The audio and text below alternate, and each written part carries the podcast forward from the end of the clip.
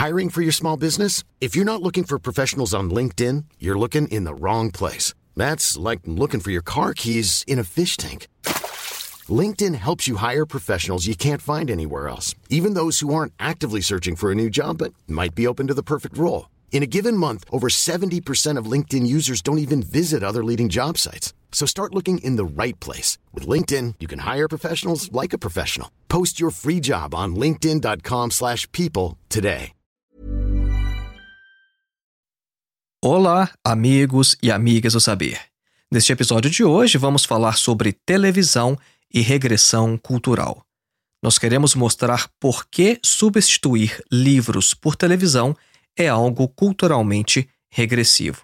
Nós podemos dizer que a televisão, neste sentido, emborrece os indivíduos e vai na contramão daquele desenvolvimento civilizatório do qual surgiu a ciência. Uma cultura do texto nos trouxe lógica, ciência, educação e civilidade. Agora, quanto a uma cultura da televisão, nós não podemos ser tão otimistas. O que é que uma cultura da televisão vai produzir num espaço de 300 anos, por exemplo? Veja que não há moralismos aqui. Nossa intenção não é oferecer um código de conduta intelectual dizendo o que é permitido ao indivíduo fazer ou não. Longe de nós tal coisa. Nossa intenção é unicamente refletir sobre os efeitos da televisão sobre a cultura de forma geral. Agora, se alguém mesmo assim quiser manter a convicção de que nós deveríamos gastar mais tempo assistindo televisão do que lendo e desenvolvendo nossas habilidades, pelo menos que tal indivíduo não faça mais na inocência de antes, porque um dos objetivos da filosofia é retirar da ignorância a sua boa consciência. Então vamos lá, acompanhe.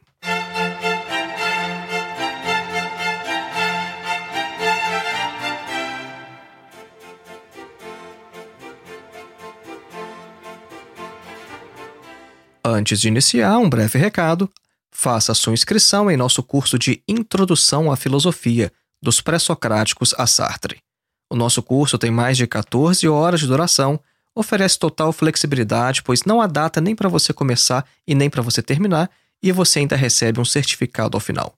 O acesso ao curso é vitalício. Uma vez inscrito, você jamais perderá acesso a todo o conteúdo.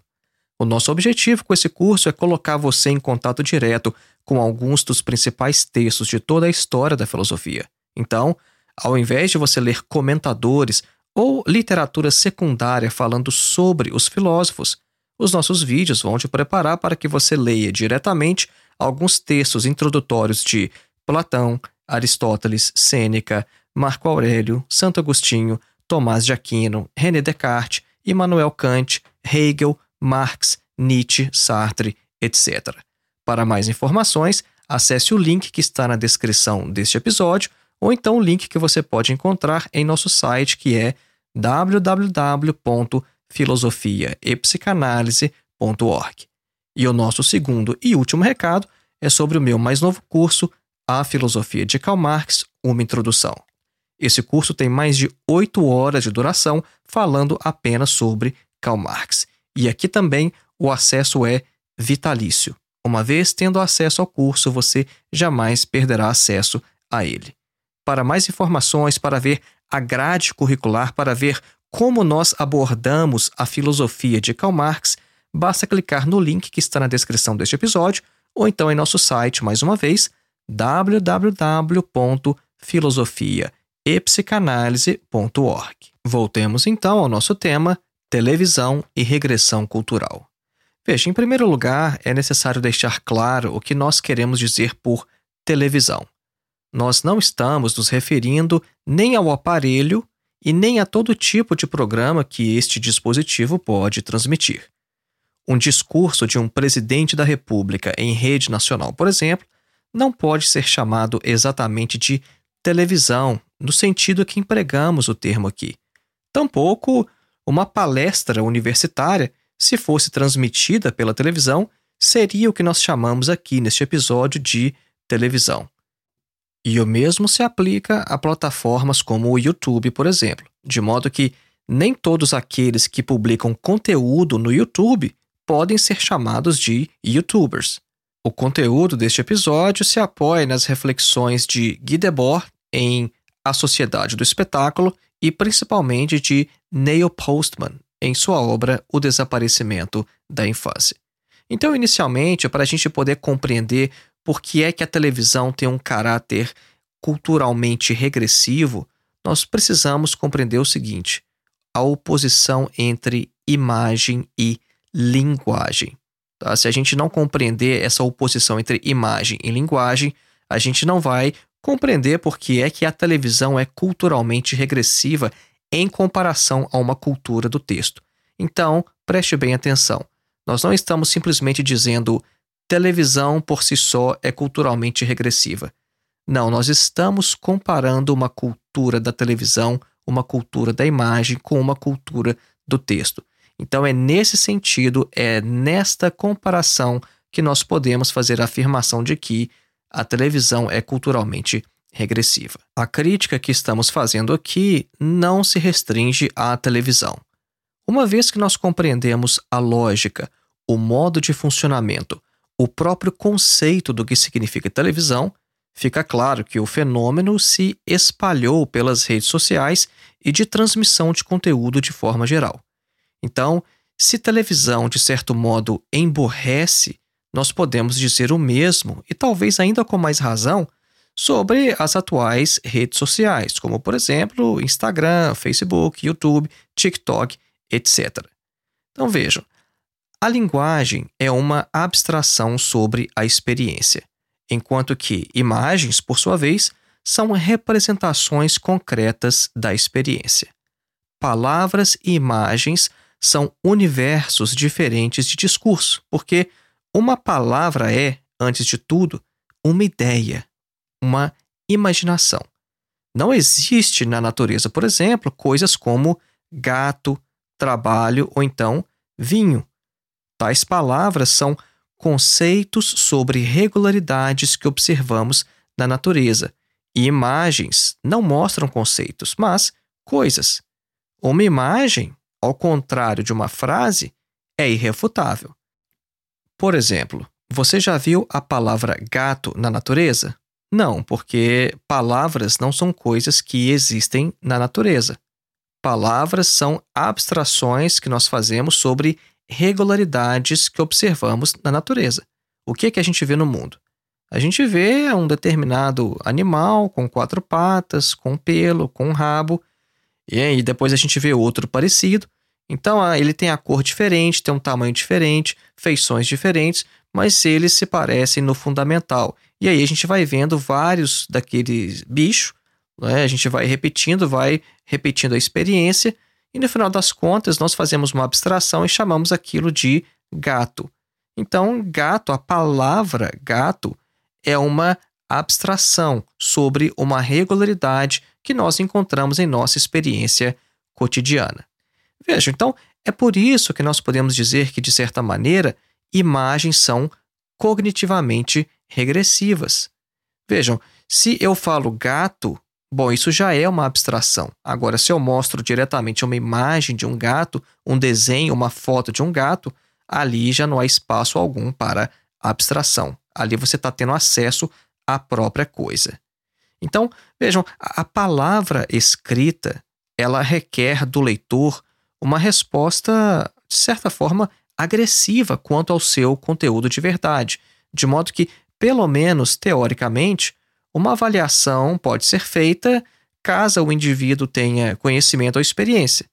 Né? Então, se o indivíduo está lendo um texto, ele tem que pensar sobre aquilo que ele está lendo, ele tem que imaginar, porque ele não está vendo nada, ele não está lidando com imagens. Né? Um texto é bem diferente de uma mera imagem. Né? Porque as imagens, por sua vez, elas requerem do observador uma resposta meramente estética, apelando às suas emoções ao invés de apelar à sua razão. Então, uma imagem nos pede não para pensar, mas para sentir.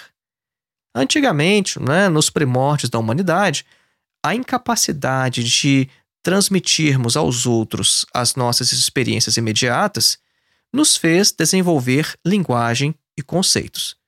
Agora, quando a comunicação pode ser feita apenas apontando o dedo, então a boca se fecha, a mão que escreve não se move mais e a mente encolhe. Perceba como é diferente você passar por uma situação e depois ter que tentar contar o que aconteceu a alguém com a situação na qual você apenas precisa apontar o dedo para mostrar alguma coisa. São situações bem diferentes. Então, a linguagem em si já é uma abstração. Então, foi a partir dessa necessidade de comunicar aos outros as nossas experiências que nós acabamos desenvolvendo linguagem. Agora, se a linguagem não existisse, se fosse suficiente apontar o dedo e simplesmente mostrar coisas, mostrar imagens, mostrar desenhos, mostrar pinturas, mostrar fotografias, bom, o nosso desenvolvimento não teria sido o mesmo. Nosso desenvolvimento enquanto espécie humana. Essas observações sobre imagem e linguagem são importantes para compreendermos alguns fenômenos característicos de nossa época. A questão da publicidade, por exemplo. A publicidade através de imagens é uma das forças mais destrutivas do mundo literato. A imagem de massas introduziu um elemento pervasivo de irracionalismo tanto na política quanto no comércio. Com a fotografia, o cinema e a televisão, a imagem de um candidato se tornou mais importante que o seu próprio programa de governo. Ler e interpretar textos é muito mais complexo do que reagir a imagens. O ato de ler não é apenas decifrar código, mas uma maneira de se comportar, da qual a imobilidade física é apenas uma das características. A autocontenção é um desafio não apenas para o corpo, mas também para a mente. É? Então vejam, quando nós vamos ler, nós precisamos ficar parados. É por isso que as crianças têm muita dificuldade no início, né? As crianças não conseguem ficar quietas. Então nós precisamos nos autoconter para conseguir ler um texto. Então percebam só algumas das coisas que estão envolvidas no ato de ler. Frases, parágrafos e páginas vão se desenrolando lentamente em sequência em uma lógica nada intuitiva. E a pessoa letrada, a pessoa alfabetizada, precisa aprender também a ser reflexiva, analítica, paciente e assertiva. Isso é, capaz de dizer não a um texto quando necessário. Então, tendo em vista a dificuldade deste processo, nós podemos perceber por que ele sempre foi uma barreira que separa não apenas as crianças dos adultos, mas que separa também uns indivíduos dos outros. Mas com a televisão, tudo isso colapsa. São as imagens que dominam a consciência do telespectador. E a TV, é claro, ela também faz uso da linguagem.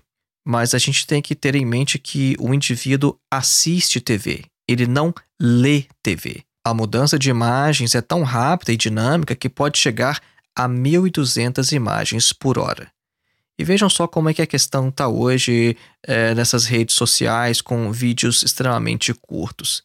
Né? A chamada capacidade de concentração, em inglês eles chamam de attention span dos indivíduos, está cada vez menor. E assistir televisão, além disso, é algo tão primitivo que, além de não requerer nenhuma habilidade, também não desenvolve nenhuma.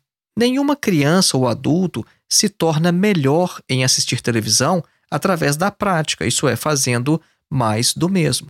As habilidades requeridas para assistir televisão são tão elementares que nós nunca ouvimos falar de um déficit de capacidade de assistir televisão. Isso é, alguém que tem um problema e você pode dizer: olha, aquele indivíduo ali, ele tem, né, talvez uma certa dificuldade, ele não consegue assistir televisão. Né? Televisão é uma tarefa muito complexa para ele. Não, ninguém tem problema em conseguir assistir televisão. Agora, compare isso com os livros. Os livros apresentam uma grande variedade em sua complexidade léxica e gramatical, e eles devem ser, por isso, recomendados de acordo com a habilidade do leitor. Já a televisão está disponível para todos, não importando a sua idade. A televisão, além disso, enquanto meio de comunicação, transforma o próprio conteúdo por ela transmitido. de modo que até mesmo a ciência se transforma em mero show. Nós vamos aqui dar um exemplo fornecido pelo Neil Postman em sua obra em relação àquele programa de televisão Cosmos, que era apresentado pelo Carl Sagan, o famoso Carl Sagan divulgador científico. Se você perceber bem, o próprio Carl Sagan teve que se transformar em uma personalidade, em um animador, em um contador de histórias. Tendo em vista que um assunto como cosmologia não é apropriado para o formato televisivo, nós então tivemos que ouvir sobre o assunto enquanto às vezes o Carl Sagan tinha que andar de bicicleta. Né? Então ele ia andando de bicicleta, passando numa rua, a câmera acompanhando enquanto ele falava sobre planetas, sobre estrelas, essas coisas. É, na época, um professor de física e escritor chamado Jeremy Bernstein, ele criticou o programa Cosmos, dizendo que ao se apresentar um programa de ciência, a imagem deveria permanecer estática, o apresentador deveria ficar atrás de uma mesa e ele deveria simplesmente falar. Porque, tendo em vista que tal discurso envolvia ideias complexas e conjecturas, um programa nesse formato, né, como esse professor estava propondo, estimularia uma imaginação mais refinada. Agora, esse tipo de programa que esse professor de física estava sugerindo já não é televisão. É por isso que nós falamos no início desse episódio. Né? Televisão não é qualquer coisa que é transmitida através do aparelho. Televisão, como nós estamos mostrando aqui neste episódio, é um tipo de conteúdo. Né? Então, um programa desse, né, um, imagina o Carl Sagan se ele ficasse apenas sentado atrás de uma mesa falando. Isso seria meramente fazer uso da TV para replicar um auditório ou uma sala de aula.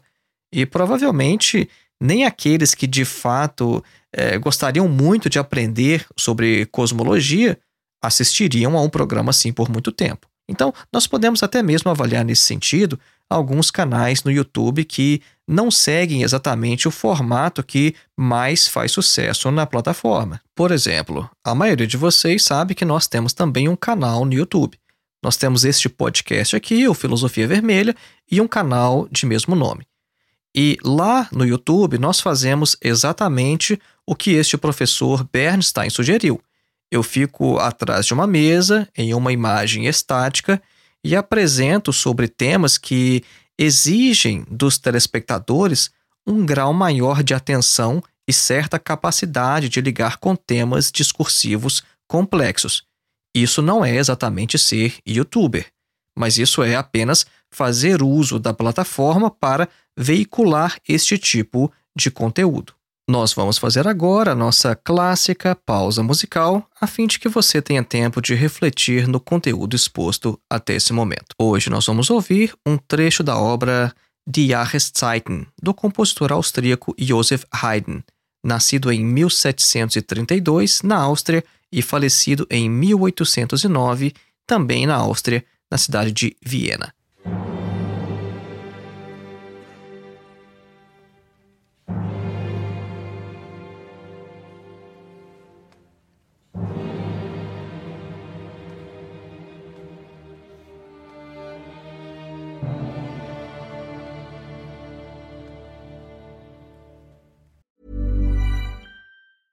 Hiring for your small business? If you're not looking for professionals on LinkedIn, you're looking in the wrong place. That's like looking for your car keys in a fish tank.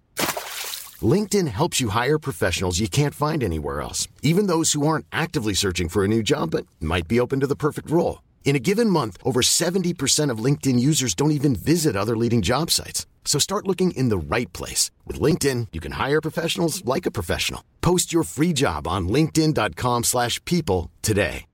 One size fits all seems like a good idea for clothes until you try them on. Same goes for healthcare. That's why United Healthcare offers flexible, budget-friendly coverage for medical, vision, dental, and more. Learn more at uh1.com.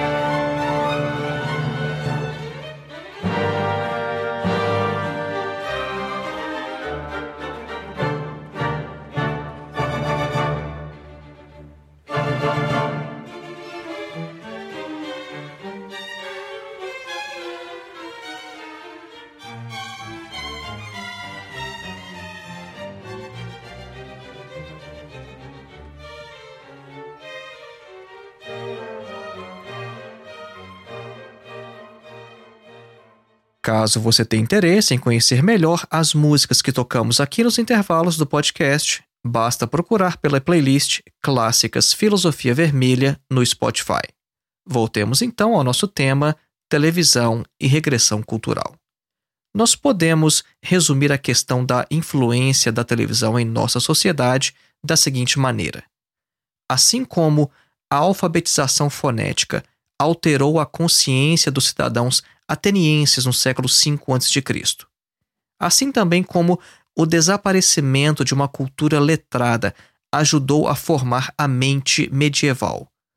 Assim como a imprensa e a tipografia contribuíram na complexidade do pensamento. Assim também a televisão é essencial em nosso tempo para distinguir entre a criança e o adulto. É da natureza da televisão homogeneizar todo tipo de mentalidade. E por isso ela cria conteúdo e só pode criar conteúdo para uma mente de 12 anos. Tudo o que a televisão cria pode ser compreendido por uma mente de 12 anos. E quando a gente compara isso com livros, a gente não pode dizer a mesma coisa. Considerando, então, em uma perspectiva histórica, uma cultura do texto nos trouxe lógica, ciência, educação e civilidade. Quanto a uma cultura da televisão, nós não podemos ser tão otimistas. O que é que uma cultura da televisão pode nos trazer em 300 anos, por exemplo? A televisão também nos fornece diariamente exemplos da chamada criança adultizada e do adulto infantilizado. Percebam que são dois tipos muito característicos de nosso tempo. Nós percebemos que cada vez mais as crianças descobrem mais cedo segredos dos adultos e se tornam adultizadas, e cada vez mais nós temos também jovens adultos que são infantilizados, que parecem não querer crescer, assumir de fato o que é considerado uma vida de um adulto. Se repararmos bem nos adultos que encontramos na televisão, com poucas exceções, esses adultos não levam seu trabalho muito a sério, isso quando trabalham. Esses adultos não precisam cuidar de seus filhos, não têm opção política, não possuem religião, não representam nenhuma tradição, não fazem planos, não têm conversas longas, extensas e nunca fazem referência há nada que uma criança de 8 anos de idade não possa compreender. Claro que nós podemos encontrar em um tipo ou outro de programa ou em algumas séries algum adulto que não preencha todos os itens deste perfil que acabamos de traçar, mas são, como afirmamos, uma minoria, são a exceção. O modelo de adulto representado na televisão é aquele de uma criança, uma criança grande, e isso pode ser visto em quase todo tipo de programa. Nos chamados game shows, por exemplo, os participantes são cuidadosamente selecionados, tendo em vista principalmente a sua capacidade de suportar humilhações. No início deste episódio, nós afirmamos que nossas reflexões se apoiariam em principalmente dois autores, Neil Postman e Guy Debord. Tudo que nós falamos até este momento foi baseado na obra O Desaparecimento da Infância de Neil Postman, e agora nós queremos trazer algumas reflexões de Guy Debord em sua obra A Sociedade do Espetáculo, e mais especificamente aquilo que nós podemos aplicar na discussão que estamos fazendo agora, que é sobre a questão da televisão. Isso porque a televisão é parte daquilo que Guy Debord chamava de espetáculo. Debord compreendeu de tal forma o mecanismo do chamado espetáculo no capitalismo que, quando nós lemos a sua obra A Sociedade do Espetáculo, uma obra publicada em 1967, nós temos a impressão que o Guy Debord já conhecia as atuais redes sociais. Mas não era exatamente isso. É que ele conseguiu capturar a essência e o núcleo daquilo que, no capitalismo, levaria ao desenvolvimento desses fenômenos. Agora, o que é exatamente o espetáculo? Né? Por que, que o Guy Debord fala sobre a sociedade do espetáculo?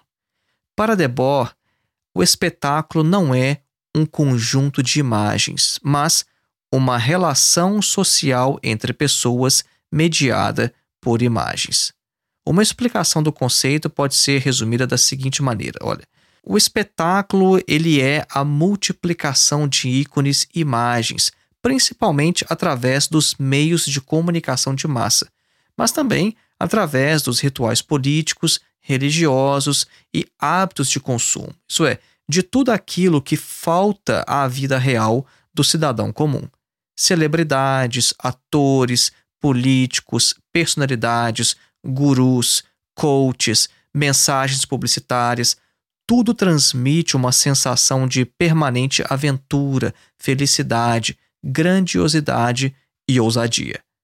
O espetáculo é a aparência que confere integridade e sentido a uma sociedade esfacelada e dividida. É a forma mais elaborada de uma sociedade que desenvolveu ao extremo o chamado fetichismo da mercadoria. Os meios de comunicação de massa são apenas a manifestação superficial mais esmagadora da sociedade do espetáculo que faz do indivíduo um ser infeliz, anônimo e solitário em meio à massa de consumidores. Essa explicação do conceito foi fornecida por José Arbex Jr. Então vejam, o espetáculo é a vida mediada por imagens, quando a vida deixa de ser vivida diretamente. Essa lógica de negação da vida é a mesma que levou, por exemplo, ao desenvolvimento e também ao sucesso dos reality shows, como o Big Brother, por exemplo. E essa lógica levou também ao desenvolvimento das atuais redes virtuais de relacionamento. Né? Então, como nós citamos, o, o Big Brother. Big Brother é um dos subprodutos do espetáculo. O nome do programa vem de um personagem da obra 1984 de George Orwell. Nessa obra, o Big Brother, ou então o, o Grande Irmão, é o ditador de um, uma localidade, né, um país totalitário chamado Oceania, e através de um tipo de câmera chamado teletela, o grande irmão vigia todos os cidadãos em qualquer lugar, inclusive dentro de suas próprias casas. Então, a falsa vida apresentada por esse tipo de reality show como o Big Brother é consumida por uma multidão hipnotizada e ávida por realidade. Agora, o que os espectadores encontram, todavia, é apenas uma realidade esvaziada, assim como eles próprios já são vazios.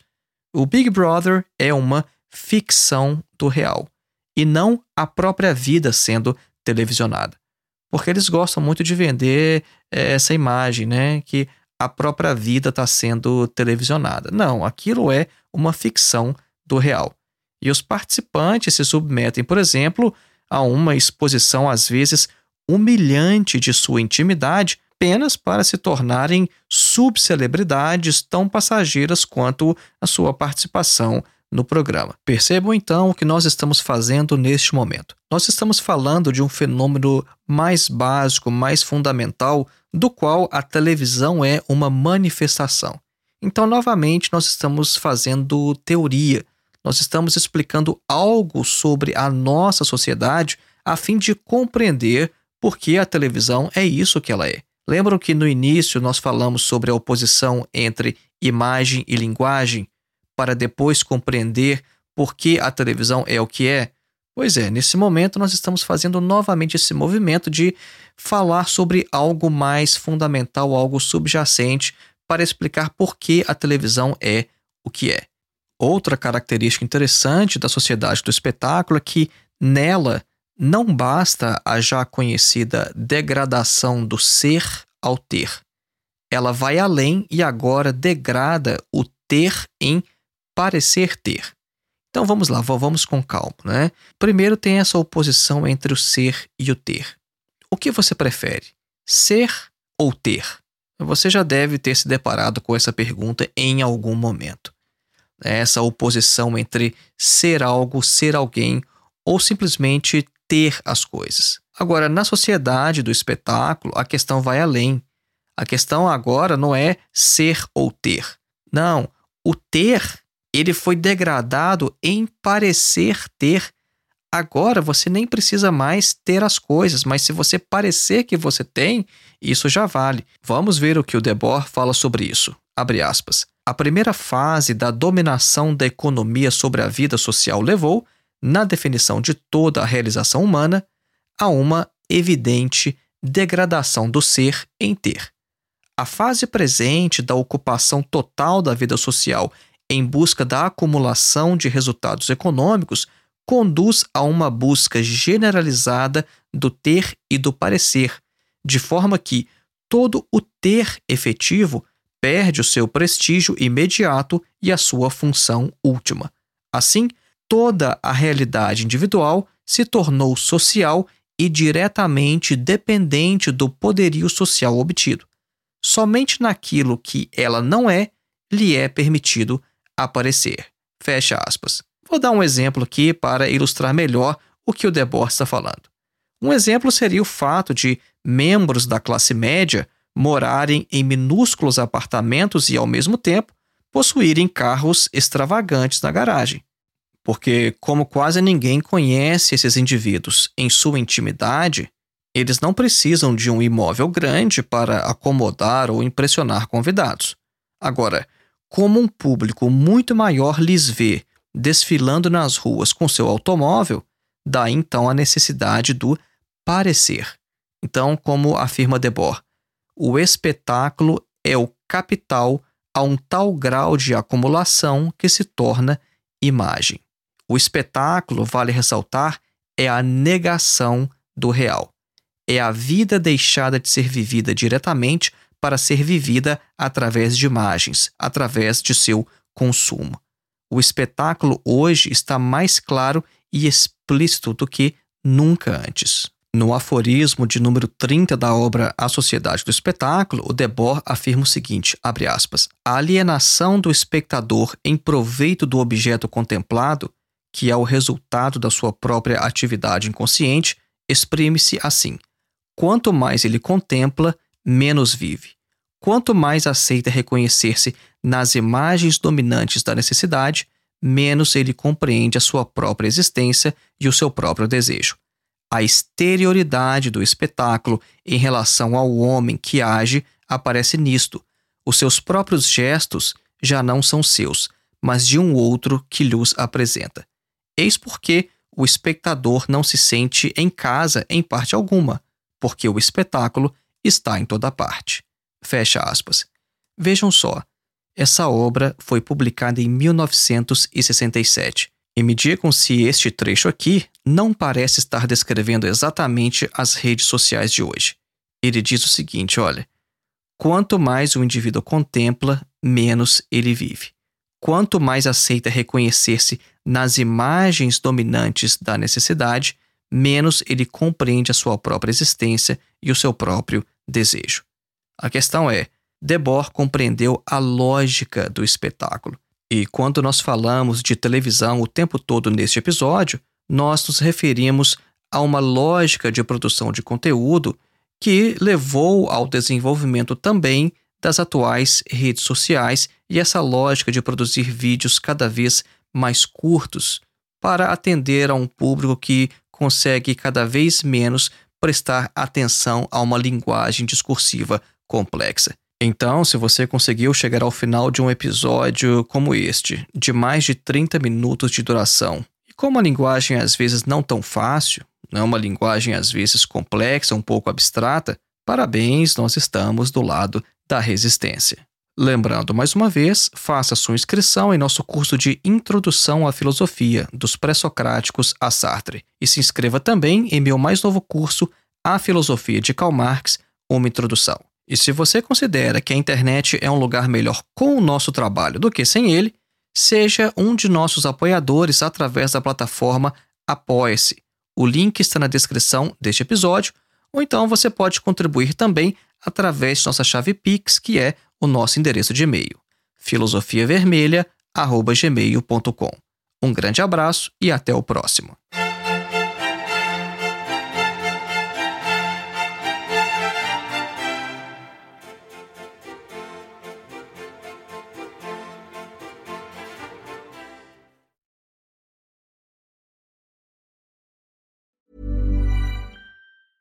Even when we're on a budget, we still deserve nice things.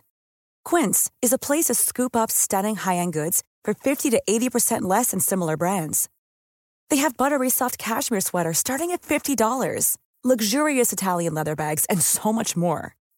Plus, Quince only works with factories that use safe, ethical, and responsible manufacturing. Get the high-end goods you'll love without the high price tag with Quince. Go to quince.com/style for free shipping and 365-day returns.